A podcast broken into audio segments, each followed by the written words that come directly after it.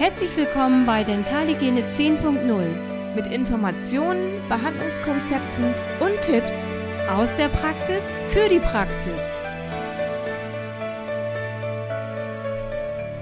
Hallo ihr Lieben, da sind wir wieder und wie versprochen heute unser Biofilm-Podcast, der erste Teil. Biofilm, ja, ich finde also faszinierend, wenn man sich da erstmal ein bisschen reingefühlt hat, kommt man da gar nicht mehr richtig von los. Und das ist so ein Thema, das wird, ja, ich finde, so ein bisschen stiefmütterlich behandelt. Alle wissen, ja, es gibt Biofilm, mh, ist wichtig für uns, aber äh, ist langweilig und ist überhaupt nicht langweilig. Ganz im Gegenteil, ich finde, es ist faszinierend. Also es kommt darauf an, wie man das rüberbringt. Ne? Also ich hoffe, wir bekommen das, bekommen das heute sehr gut hin, dass wir euch das sehr spannend, interessant rüberbringen, auch mal ganz einfach, wie einfach, sage ich ja immer. Und äh, es kann ja auch kompliziert beigebracht werden. Wir machen das heute mal im ersten Teil ganz, ganz leicht, soft, so ein paar Basics das, was wir wissen müssen über den Biofilm. Und äh, ja, Nicole, was, was hast du dir da so gedacht? Was können, wie könnte man da mit anfangen mit dem Biofilm? Wo gibt es Biofilm oder wie würdest du anfangen? Ich finde erstmal so Biofilm, das ist ja wirklich unser vornehmster Arbeitsbereich. Biofilmmanagement, das ist unser Job. Davon äh, hängt alles ab, daraus entsteht auch alles, wenn es nämlich nicht vernünftig gemacht wird oder Patient auch nicht kommt, dann können wir es auch nicht vernünftig machen. Ja. Ähm, und es ist so interessant, Biofilme gibt es überall. Nicht nur, äh, es gibt nicht nur einen dentalen Biofilm, sondern wirklich, es gibt sie überall. Ella, was denkst du, wo gibt es überall Biofilme? Also wir sind ja zuständig für den oralen Biofilm, das ist natürlich klar. Also wir äh, machen das ja jeden Tag mit unserem Biofilmmanagement. Aber ich habe mir Gedanken gemacht, wo gibt es noch Biofilme? Und zwar ja am Gartenteich, würde ich sagen. Ähm, ja, in den Abflussrohren, im Darm, auf Wunden und natürlich ja in der Mundhöhle auch auf entzündeten Mandeln und zum Beispiel. Ne? Und natürlich auf den Zähnen. Ja, Bakterie, bakterielle Biofilme, hm, die entstehen überall dort, muss man sich vorstellen, wo Mikroorganismen nicht durch mechanische Kräfte entfernt werden können. Zum Beispiel durch unser äh, durch unser Biofilmmanagement, was wir normalerweise äh, ja betreiben in unserem Beruf. Und woraus besteht ein, ein Biofilm? Äh, aus, aus drei Sachen, wenn man das kurz fassen mhm. will.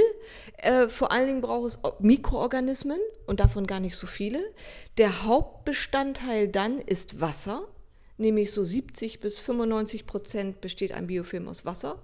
Und dann braucht es natürlich Nährstoffe, die immer äh, da so ein bisschen vorbei äh, geschwommen, kommen. So Biofilme, die bestehen so aus einer Schleimschicht oder werden als solche wahrgenommen und man denkt immer und, und überlegt sich, die sind glitschig und irgendwie sind die weich. Ja, richtig, das habe ich auch schon festgestellt. Und äh, was ist denn so speziell am dentalen Biofilm? Ähm, worauf müssen wir da achten oder was ist da so speziell an den Zähnen? Also erstmal muss man sich vorstellen, dass unser mikrobieller Biofilm, den wir in der Mundhöhle haben, der ist erstmal physiologisch. Der gehört da erstmal hin. Eine, eine Mundhöhle ohne Bakterien, das gibt es gar nicht. Das ist auch gar nicht vorgesehen und das ist auch gar nicht sinnstiftend.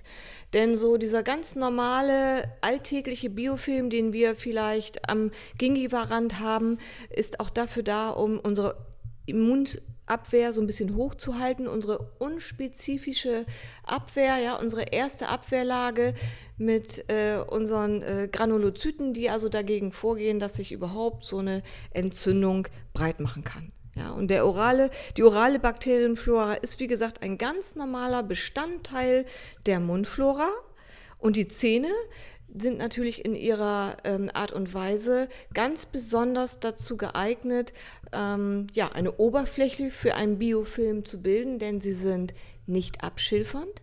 Sie sind im Grunde genommen die einzige nicht abschilfernde Oberfläche, die der menschliche Körper hat, weil äh, so ein Zahn, der hat kein Turnover wie, was ich was, ein Saumepithel zum Beispiel oder auch Hautschüppchen irgendwo, sondern die sind einfach, wie sie sind und der Biofilm legt sich drauf und wenn man ihn nicht stört, dann macht er sich auch breit. Genau, da geht es auch schon los mit unseren drei Phasen, die wir uns äh, äh, erarbeitet haben. Die drei Phasen sind, ähm, ja, die erste Phase ist die Induktionsphase. Äh, dort entsteht ähm, eine organische Schicht. Ich merke mir das immer an unseren Induktionsherd. Ne? Ähm, daran kann ich mir, das habe ich mir das mal gemerkt äh, letztes Jahr in der Prüfung. Und äh, die zweite ist die ähm, Akkumulationsphase. Das ist die Keimbesiedlung. Ne? Genau, ähm, dann entsteht erstmal eine, eine Keimschicht und äh, in der Induktionsphase eine organische Schicht und in der Akkumulationsphase, da befindet auf dieser organischen Schicht der ersten Phase eine Keimbesiedlung statt. Muss man sich vorstellen. Also erste Phase, eine organische Schicht entsteht, das ist die Induktionsphase, Induktionsherd. Hingehen zum Herd. Punkt 1. Akkumulationsphase, Keimbesiedlung auf der organischen Schicht. So ungefähr wie ich stelle meinen Topf darauf und rühre erstmal was an. Dritte Phase dann die Existenzphase. Mein Essen ist fertig sozusagen und diese Existenzphase ist dann erreicht, so man kann sagen, wenn ein Gleichgewicht zwischen dem Aufbau und des des Abbau, der, dem, dem Abbau des Biofilms stattfindet. Also wenn, wenn genauso viel wieder aufgebaut äh, wird, wie auch abgebaut wird. Ja, denn ein, ein reifer Biofilm, muss man sich vorstellen, der entwickelt sich ja immer weiter. Der wird immer pathogener, der wird in seiner Tiefe auch immer sauerstoffärmer. Der bleibt ja nie stehen. Der hat ja jetzt nicht gesagt, so, ich bin jetzt fertig, ich bin reif, ich verändere mich nicht mehr, sondern der entwickelt sich einfach immer, immer weiter. Und man muss sich vorstellen, ein Biofilm, ja, kann man sich vorstellen, wie eine Stadt. Genau. Ja? Und äh, ja, da gibt es verschiedene Gruppen und Spezialisten, die haben alles Mögliche zu tun und äh, ja, die kannst du ja mal vorstellen.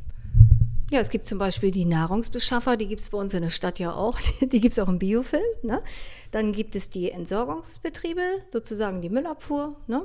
Und dann gibt es noch ja eine organisierte, komplexe Gesellschaft von Mikroorganismen, die sich immer weiterentwickeln und immer pathogener werden. Umso tiefer das wird, umso anaerober werden die Bakterien, die können ohne Sauerstoff leben und umso schneller können die auch ähm, Schaden anrichten. Ne? Man spricht ja auch sogar von Quorum Sensing im Biofilm. Ähm, das bedeutet interzelluläre Kommunikation. Wir haben dazu Bakterientalk gesagt, ne? oder? Wie würdest du das so nennen? Ja, das würde ich auch so sagen. Es gibt also, wie gesagt, Spezialisten für jede Nische. Ja, egal was in dieser Stadt gebraucht wird, irgendein Bakterium erfüllt diese Aufgabe und dieser Bakterientalk, diese Korumsensung, diese, diese Kommunikation innerhalb der Bakterien ist, ist ganz, ganz wichtig, denn die Bakterien sind in der Lage, Resistenzgene äh, gegen Antibiotika auszubilden. Ja, das ist also äh, entscheidend, denn das ist für uns besonders äh, ja, schlecht. Denn wenn da schon mal Bakterien entstanden sind, die dann auch noch dafür sorgen, dass wir mit unseren Medikamenten nicht mehr gegen sie vorgehen können, dann ist das für den Patienten ein großes Problem. Ja, da kann ich noch mal was ganz Wichtiges zu sagen. Und zwar äh, hochkomplexe organisierte Biofilmstrukturen zeigen eine 1000 bis 1005-fach höhere Resistenz gegenüber Antibiotika, Nicole. Hast du das schon mal, das weißt du wahrscheinlich, ne? Du da Boah, das ist irre. Und ich finde das wichtig, ja. ja? Denn ähm, überlegt mal, wie, wie, wie ja, was für ein Quatsch. Ein Patient bekommt ein Antibiotikum, weil ähm, ja, er hat eine Infektion in der Tasche oder irgendwas. Und es findet vorher gar kein Biofilmmanagement statt. Er nimmt systemisch ein Antibiotikum ein, eine Woche lang, tötet alles Mögliche ab, seine Darmflora liegt da nieder, fast ein ganzes halbes Jahr lang.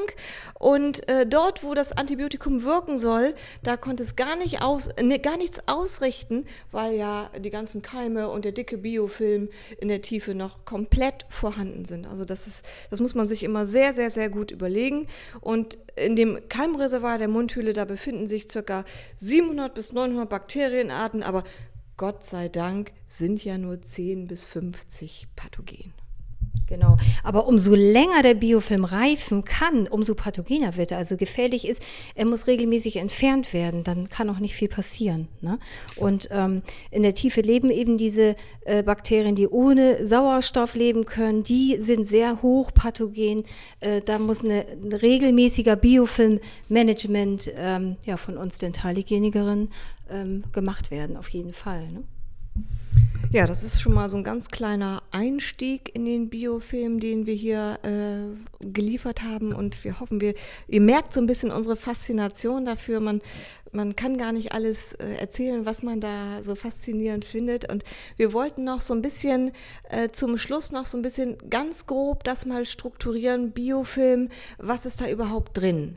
Das damit meinen wir nicht, dass wir euch jetzt mit, mit 30 Bakterien da ähm, langweilen wollen, die ganz fürchterliche Namen haben, sondern einfach mal der erste Schritt zu unterscheiden. Es gibt im Biofilm Generalisten, ja, die, genau, die sind positiv zu bewerten. Zum Beispiel kann das sein so ein Streptococcus gordoni oder Actinomyces neslandi. Und es gibt die Spezialisten die ähm, bewerten wir eher als negativ. Zum Beispiel Streptococcus mutans, den Karies-Leitkeim. Und wenn es äh, wenn Spezialisten sich dort äh, niederlassen, verdrängen sie die Generalisten. Ja? Und dann haben wir ganz viel Streptococcus mutans und was haben wir dann? Ein Karies-Problem unter Umständen. Also es gibt böse, es gibt gute, es gibt äh, viele Bakterienarten. Genauso gibt es ja auch die normale Flora. Es gibt eine residente Flora, es gibt eine transiente Flora. Ähm, das ist auch nochmal ganz wichtig. Ähm, es gibt positiv und negativ und ähm, es gibt eben auch Bakterien, die überhaupt gar nicht schaden ne, im Körper, dass man weiß, dass da eine besondere, ja, das ökologische Gleichgewicht muss immer vorhanden sein. Genau, ich finde, das ist jetzt erstmal das, was man mitnehmen sollte. Es gibt also, wie gesagt, Generalisten gut, Spezialisten nicht so gut. Residente Flora, Residenz kann man sich gut merken, Residenz ist mein Zuhause, also die Flora, die da immer vorhanden ist, die da auch hingehört, die auch physiologisch ist und die in einem gesunden Körper bei einem gesunden Patienten auch keine Erkrankung auslöst. Und es gibt die transiente Flora. Das heißt, Keime, die sich dort eingefunden haben, vielleicht auch nur eine Zeit lang, äh, sich dort einnisten, obwohl sie da grundsätzlich gar nicht hingehören, wie zum Beispiel so ein Spezialist. Und die machen dann eben auch einen Schaden.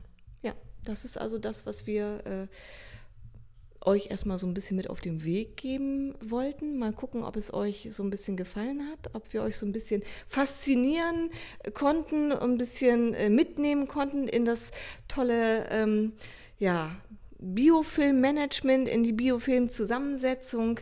Und ja, dann freuen wir uns mal so langsam auf den zweiten Teil. Also wir haben auf jeden Fall ganz viel Spaß gehabt und äh, der zweite Teil, da geht es mal so richtig ins Eingemachte.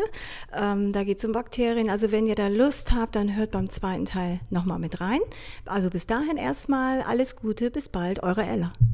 Ja, genau. Im zweiten Teil machen wir einen Besuch im mikrobiellen Zoo der Mundhöhle und wir freuen uns auf euch, hoffen, es hat euch ein bisschen gefallen. Und ich sage auch Tschüss, bis zum nächsten Mal, eure Nicole.